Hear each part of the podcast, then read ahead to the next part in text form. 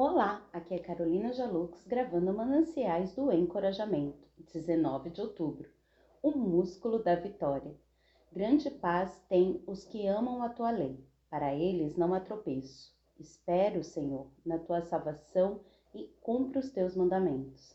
A minha alma tem observado os teus testemunhos, eu os amo ardentemente. Tenho observado os teus preceitos e os teus testemunhos, pois na tua presença estão todos os meus caminhos. Salmo 119, 165 a 168. Se eu for a uma academia de ginástica e tentar levantar 150 quilos, certamente não conseguirei. O fato, porém, é que existem muitas pessoas que podem perfeitamente fazer isso, porque elas tiveram, através de um treinamento, consistente de levantamento de pesos, os seus músculos fortalecidos por um contínuo exercício. A única maneira de desenvolver uma força muscular via levantamento de peso é começar a levantar pesos mais leves e de uma maneira contínua e crescente.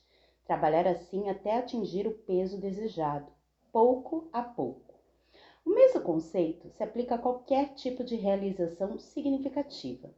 Você não pode esperar alcançar um grande sucesso sem que, primeiramente, fortifique os seus músculos do sucesso. Ao levantar pesos mais leves, repetidamente, você ganhará as condições físicas para levantar pesos mais pesados. O jovem e futuro rei Davi corajosamente afirmou estar pronto para derrotar o grandalhão Golias porque ele já havia derrotado um urso e um leão. O apóstolo Paulo foi um gigante do cristianismo e ele mesmo revelou sua estratégia para crescer tanto.